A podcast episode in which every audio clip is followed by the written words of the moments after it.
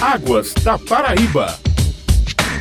Teve início em 2017 o Quali Água, que é um programa de monitoramento qualitativo de ambientes lênticos e lóticos, que são respectivamente açudes e rios, distribuídos por 70 pontos ao longo dos limites territoriais do estado da Paraíba. E para falar sobre o programa, que é executado através de um contrato entre a Agência Nacional de Águas, a ANA, e a Agência Executiva de Gestão das Águas, a ESA, com parceria da Universidade Estadual da Paraíba, UEPB, vamos conversar a partir de agora, respeitando os protocolos de enfrentamento ao novo coronavírus, por telefone, com o professor da UEPB, José Etan de Lucena Barbosa. Bom dia e seja bem-vindo. E como esse monitoramento do Quali Água é realizado? Bom dia, ouvintes da Tabajara, bom dia, Cis. Esse monitoramento já vem, como você disse, desde 2017. É um monitoramento abrangente, desenvolvido em todas as bacias hidrográficas da Paraíba. São 31 pontos em cursos de rio, 39 em reservatórios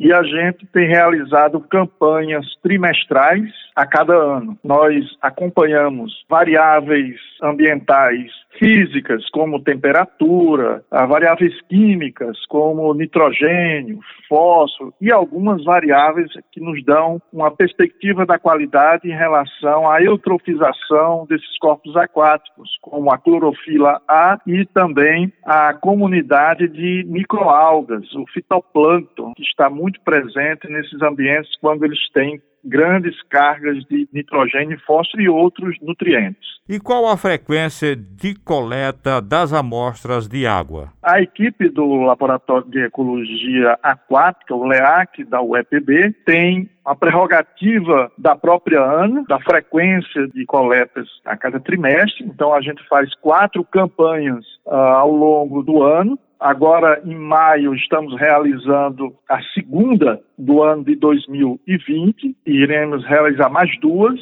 Então, a cada ano são quatro campanhas de coleta em que a gente vai varrendo, vamos dizer assim, do litoral ao sertão, do Curimataú ao Cariri, em todos os significantes trechos de rios e os reservatórios da Paraíba, fazendo esse monitoramento que é muito importante na perspectiva de termos um acompanhamento da qualidade de água dos corpos aquáticos da Paraíba, na perspectiva de termos uma amostragem significativa no semiárido do Nordeste e certamente compormos um banco de dados no Brasil para as políticas públicas futuras que devam ser direcionadas em função desses dados. Então, isso é muito relevante fazer esse acompanhamento a cada trimestre. De um modo geral, você tem um resultado mais recente? Como está a situação de água na Paraíba? Logicamente, essa condição ela é muitas vezes sazonal. Ela muda, por exemplo, nos períodos de seca, nos períodos de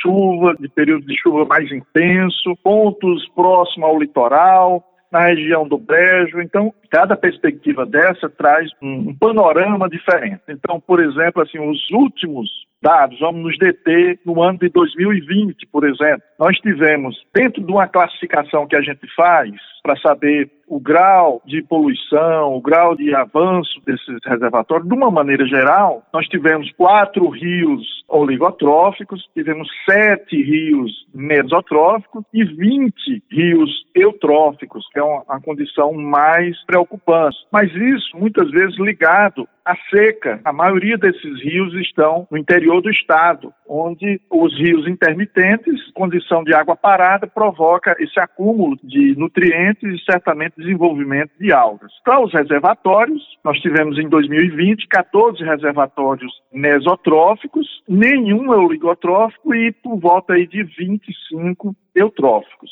Então, esse panorama, logicamente, ele oscila dependendo da época do ano, dependendo de onde estejam esses rios. Por exemplo, os rios no litoral têm uma característica mais oligotrófica, porque são rios correntes, são rios perenes, como o Mamanguape, a sua parte mais baixa, o Rio Paraíba e outros que têm uma diferença sazonal muito importante. Por exemplo, na Paraíba agora, o litoral está chovendo bastante. Então, essas chuvas, de certa forma, têm uma implicação direta sobre a qualidade da água desses rios no litoral litoral. Mudando para açudes, você tem informações mais específicas dos principais açudes quanto ao nível da qualidade da água? Os açudes também, tendo em vista, por exemplo, uma classificação sobre o fitoplâncton, sobre as algas, as microalgas, né, são microorganismos produtores de fotossíntese que estão dissolvidos na água, a gente pode dar um panorama de que dentro da legislação da resolução do Ministério da Saúde, nós temos a maioria dos reservatórios em condições mais propícias, em condições menos agravantes. Então, nós temos 14 reservatórios que estão abaixo do limite máximo que preconiza a portaria. Então, os reservatórios do litoral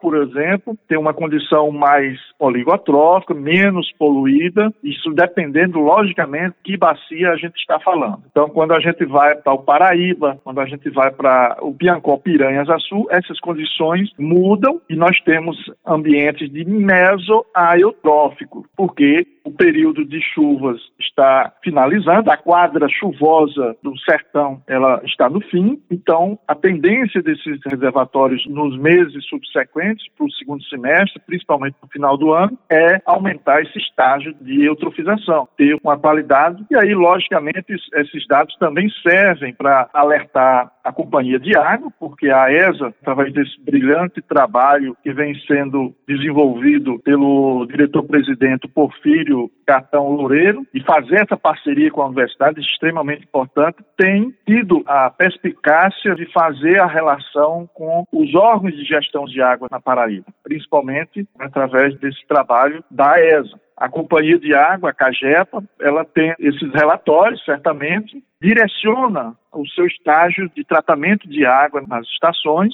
para maior ou menor cuidado. Então, isso, logicamente, traz uma certa segurança que a gente tenha da qualidade dessa água ao ponto final, que é o nosso consumidor. O abastecimento público da Paraíba tem um reflexo direto sobre esses dados, sobre esses dados de qualidade que a gente tem levantado. Quando algum problema na qualidade da água é descoberto, quais são os procedimentos do Quali Água e o que o senhor pode citar como exemplo?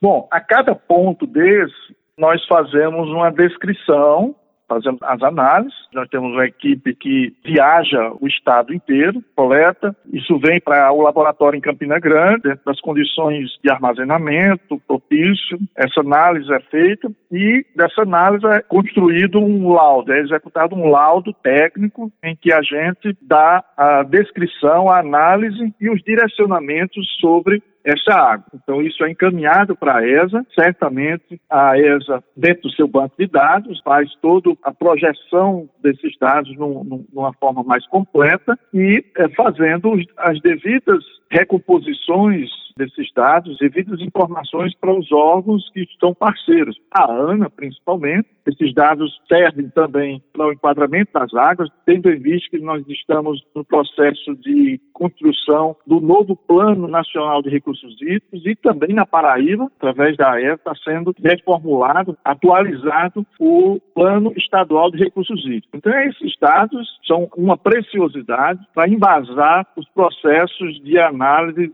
que a água nos oferece para as devidas políticas públicas que devem ser desencadeadas em função desse processo. Pelo que eu sei, o Plano Estadual de Recursos Hídricos está fazendo projeções até os próximos 40 anos. Através de modelos matemáticos, esses dados servirão para fazer projeções, perspectivas das demandas da qualidade de água nas próximas décadas. Então, isso é uma iniciativa muito boa, porque a gente vai estar fazendo, na verdade, analisando o futuro da qualidade de água da Paraíba através desses dados. A UEPB se sente muito gratificada por ser um ente público do Estado e estar contribuindo com a sociedade, contribuindo com as entidades de gestão de água na Paraíba na qualidade aí na ESA. Nós agradecemos, portanto, a participação hoje aqui no Águas da Paraíba, um programa da ESA, que é a Agência Executiva de Gestão das Águas do Estado estado da Paraíba, do professor da UEPB, José Etando Lucena Barbosa, ele que trouxe, portanto, essas importantes informações para o programa. Nós que agradecemos e nos colocamos aí sempre à disposição da Tabajara, sempre que necessitar de uma atualização, de uma fala sobre isso, a UEPB e o Laboratório de Ecologia Aquática que a representa está sempre à disposição da população da Paraíba e dos seus órgãos administrativos. Muito obrigado e até o próximo programa. Águas da Paraíba.